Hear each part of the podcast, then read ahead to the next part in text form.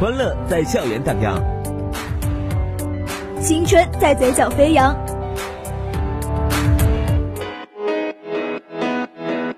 点击校园，点击校园，讲述生活里的青春故事，定格最精彩的校园画面。在这里，在这里，校园资讯，生活点滴，与你相遇，与你相遇。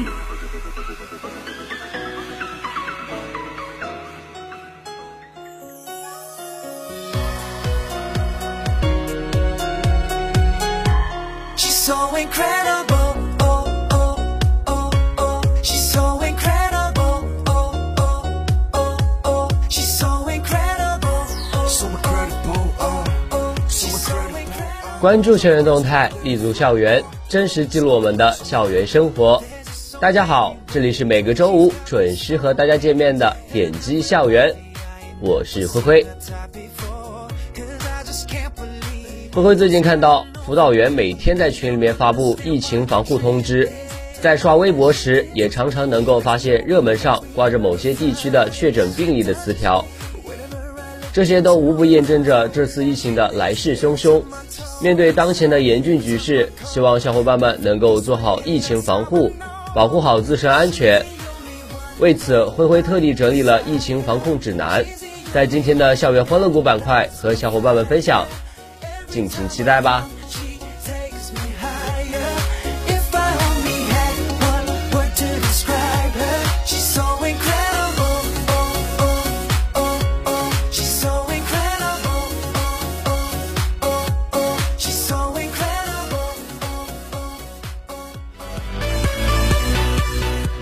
青春乐章，最炫校园生活，带你聆听最新校园资讯，领略趣味要闻。我们用音符留住你美好的校园时光。校园放松会，在声音的海洋里畅游校园生活。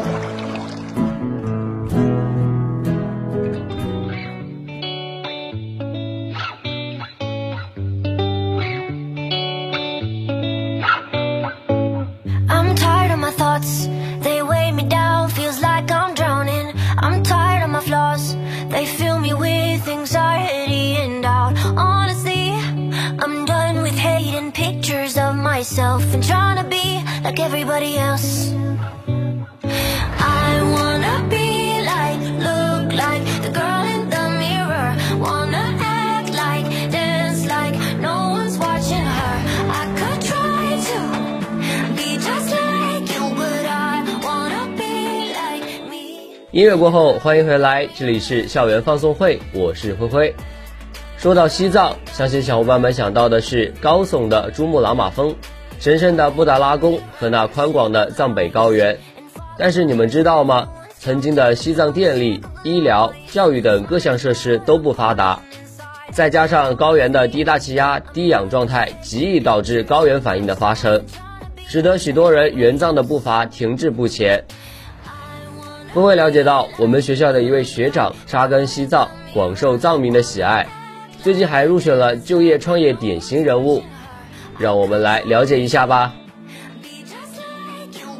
我校校友宋亚雄入选全国第四届“闪亮的日子，青春该有的模样”大学生就业创业典型人物。近期，全国第四届“闪亮的日子，青春该有的模样”。大学生就业创业人物事迹征集活动结果公布，我校2017届毕业生宋亚雄入选基层就业典型人物。今年四月，他还入选了湖北省第七届长江学子基层就业类大学生就业创业人物。据悉，该活动旨在展现当代大学生精神风貌，引导和鼓励高校毕业生扎根基层，创新创业和应征入伍。二零一七年八月，大学毕业时，宋亚雄主动请缨，跨越四千多公里的距离，来到西藏自治区阿里生态环境局错勤县分局，从事生态环境保护行政工作。四年多来，他用一千五百个日夜的不懈奋斗，让青春之花绽放在祖国最需要的地方。他扎根高原，在海拔四千七百米以上的西藏阿里地区错秦县，用情感和担当成为领导同事眼中的好同志，更是被藏民们亲切地唤作宋扎西。对待工作，宋亚雄态度认真、刻苦钻研、敢于担当、勇于作为。他用行动证实了自己新时代人民公仆身份，荣获优秀党务工作者、优秀公务员、国务院第二次全国污染普查表现突出个人等荣誉称号。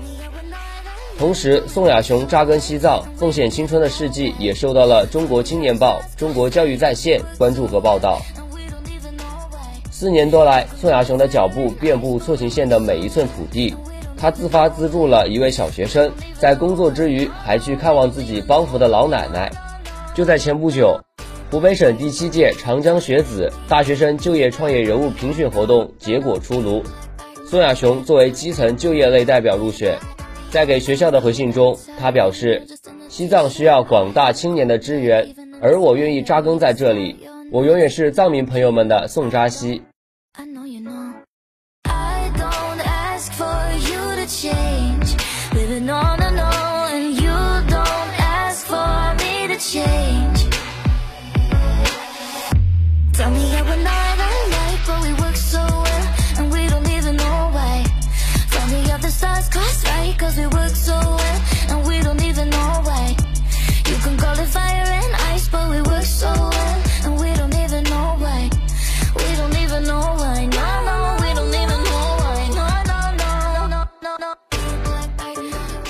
相信小伙伴们上了这么多年学，经历了上千节课，学会各式各样的专业理论知识，体会到了补作业到凌晨三点的快乐，了解到年轻人类秃顶进化史。唯独没有任何一门课来教我们在大学生活中如何恋爱，让美好的恋爱大部分都只存在于幻想之中。然而就在最近，灰灰了解到有一所高校开展了恋爱课程，座位格外抢手。武大学生趴窗也要听的恋爱讲座。爱情是什么？若要问绝对标准，不存在的。一千个人往往有一千种答案，而武大周树之老师的回答是这样的。他表示，对实验中的恒河猴来说，爱意与生俱来，接触是本能；对援鄂医护夫妇来说，爱情是一个支柱；对双向暗恋的人来说，爱是想接触又不敢靠近；而对于我们来说，爱情意味着无限种可能，它有太多我们猜不到的样子，但有着相同的奇妙意义。恋爱中的同学请注意，你以为甜甜的爱情这就到手了吗？当然不是。真正的爱情并不等于想象中的爱情，恋爱也不等于真爱。当理想碰上现实，爱情或许就会变成另一种样子。小到挤牙膏的顺序，大到两个人的人生规划，不只有一帆风顺，更有一地鸡毛。当爱人相互试探，当对方频频灵魂发问，当公主和王子真的在一起，真爱的考验也悄悄开始了。周老师表示，谈恋爱不仅是谈恋爱而已。而是让自己成为更好的人。作为生命本身，希望自己成为什么样的人，要达到什么条件，和那个人一起去探索和发现。这个过程是不确定的，循序渐进，需要边界的。甜甜的爱情不总是进行时，也会是过去时，变成咸咸的眼泪。也请不要因爱情的失去而否定自己。周树之老师说。拥有爱情是非常重要的，维系一段爱情同等重要。然后我们也应该拥有去结束这个爱情的能力。爱情溜走了，但留下了美好的回忆，还真正提升了我们建立人际关系的能力。我们渴望甜甜的爱情，其实也是在追求深度的人际交往。这是我们生而为人的本能，也是大学生人生必修课。毕竟，谁不想勇敢追爱，拥抱圆满的人际关系？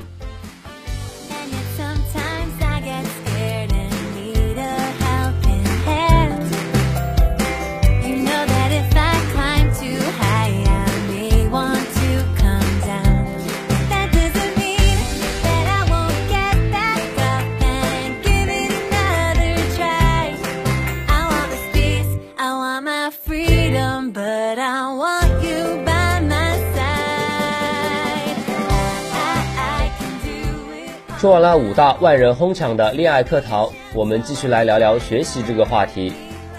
灰灰认为，从小到大，令我们最为苦恼的非作业莫属了。作业可以是写的密密麻麻的练习题，也可以是学习通上多样的主客观题，每节课都会用到的小组讨论。但是万万没有想到，有这样一项作业，让学生用巧手把一栋楼里外装点。当灵感同实践碰撞，让学生在创作中学习，品味设计的独特魅力。天津大学沉浸式作业秀出创意无限。建筑设计基础一是天津大学建筑学院本科生一年级的入门课程，课程分为若干阶段的训练和小设计，目的在于让同学们初步建立空间概念，学习感受空间、认知建筑空间，并在此基础上学习基本的人体尺度知识，掌握空间尺度的概念，最终能完成一个小规模体量的建筑空间设计。本阶段教学内容关注空间尺度。是同学们进入建筑学专业之后的第一个训练，也是开始建筑学专业学习的一个重要转折点，因此尤为重要。古语说“差之毫厘，失之千里”，这句话也特别适用于建筑空间设计。建筑设计除外观优美与否之外，根据人体尺度、人的行为尺度，精准的把握房间尺度、家具尺度，是设计能力的重要体现之一。因此，人体尺度和空间尺度认知是建筑学专业学习中必不可缺的基础教学内容。课题选择同学们使用时间最多的设计教室，分组、分主题、分区域布置任务，既保证覆盖建筑内外整体，也注意区分不同组同学的任务差别，保证各组任务的差异性和趣味性。建筑设计基础课程围绕空间主题，以认知到设计为主线。通过一系列具有开放性的课题训练，培养学生将个体生活感知逐步迁移到设计逻辑中，实现知识累加到思维构建的转变，使学生逐步了解到建筑设计的过程，并且掌握基本的图纸绘制、模型制作和实体建造的方法。在一周时间内，同学们对熟悉的建筑学院北馆进行了尺度认知训练和现场教学。对门窗、楼梯、柱子、走道等基本建筑构件，以及桌椅、书柜等家具尺寸，分组对这些部分进行尺寸标注，了解空间标识，并对成年男性、女性、儿童、猫狗等动物尺寸进行标注，最终顺利地完成教学目标，建立了对空间大小、人的介入、家具等空间尺寸认知，使同学们能够沉浸式的体验且感受到教室空间的尺度。加强了对常用尺寸的理解与记忆。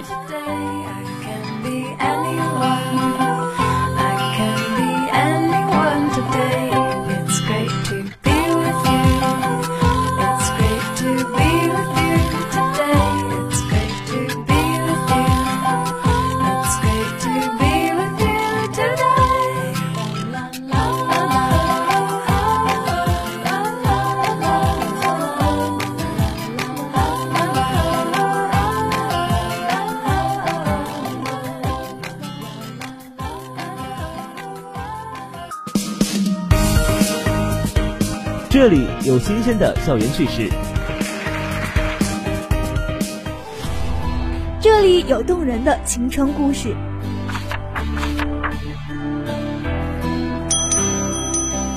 分享校园生活，留住青春感动，校园欢乐。谷，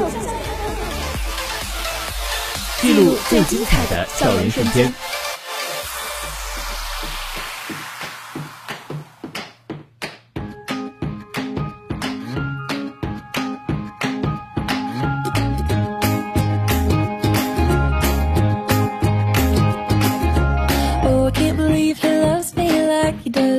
takes my hand and flies my heart to the moon. That's what it's like when he's loving you. Oh, I can't believe he holds me like he does. You think that I could act my age, but it's true. I'm like a child when I'm loving you.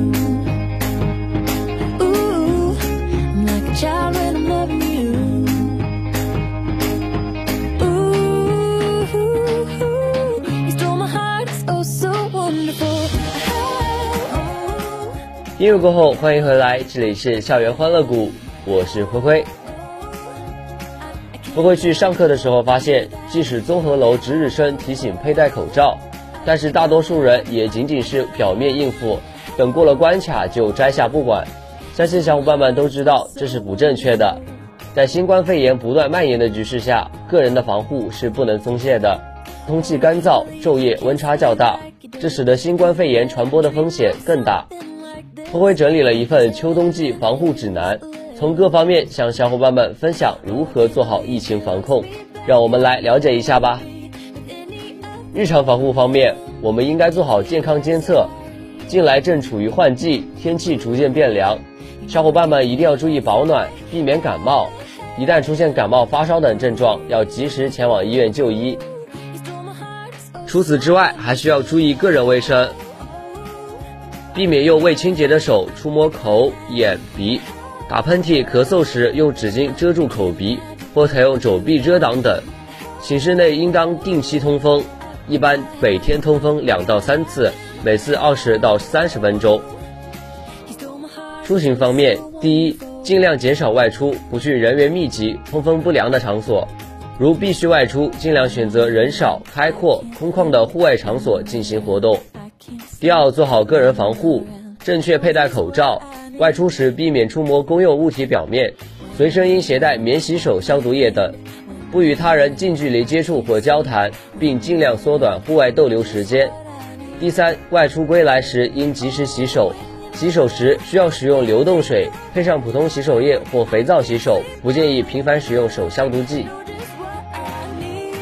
心理方面，在疫情压力下，同学们可能会出现焦虑、恐慌、愤怒和烦躁等各种不良情绪，这是人面对应激事件的正常心理反应，也是机体自我保护的体现。面对这些负面情绪，同学们不必过于敏感和紧张，也无需否定自己的感受，积极理解和接纳负面情绪的存在，同时寻找合适的、安全的方式进行情绪调试，如呼吸放松法、涂鸦法。向朋友倾诉或写日记等方式。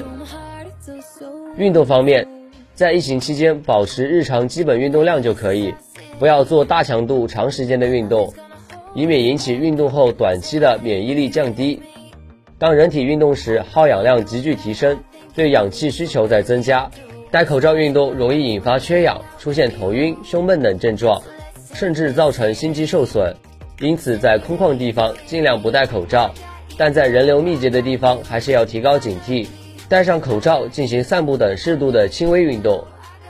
灰灰认为，这次疫情只是给我们生活带来了一丝波澜，但是它并不会影响我们的生活方向。只要我们充分的了解它、认识它，并且接纳它，做好自身的防控，一定能让我们的生活、让我们的身心都处于一个健康积极的状态。今天的点击校园到这里就要和大家说再见了。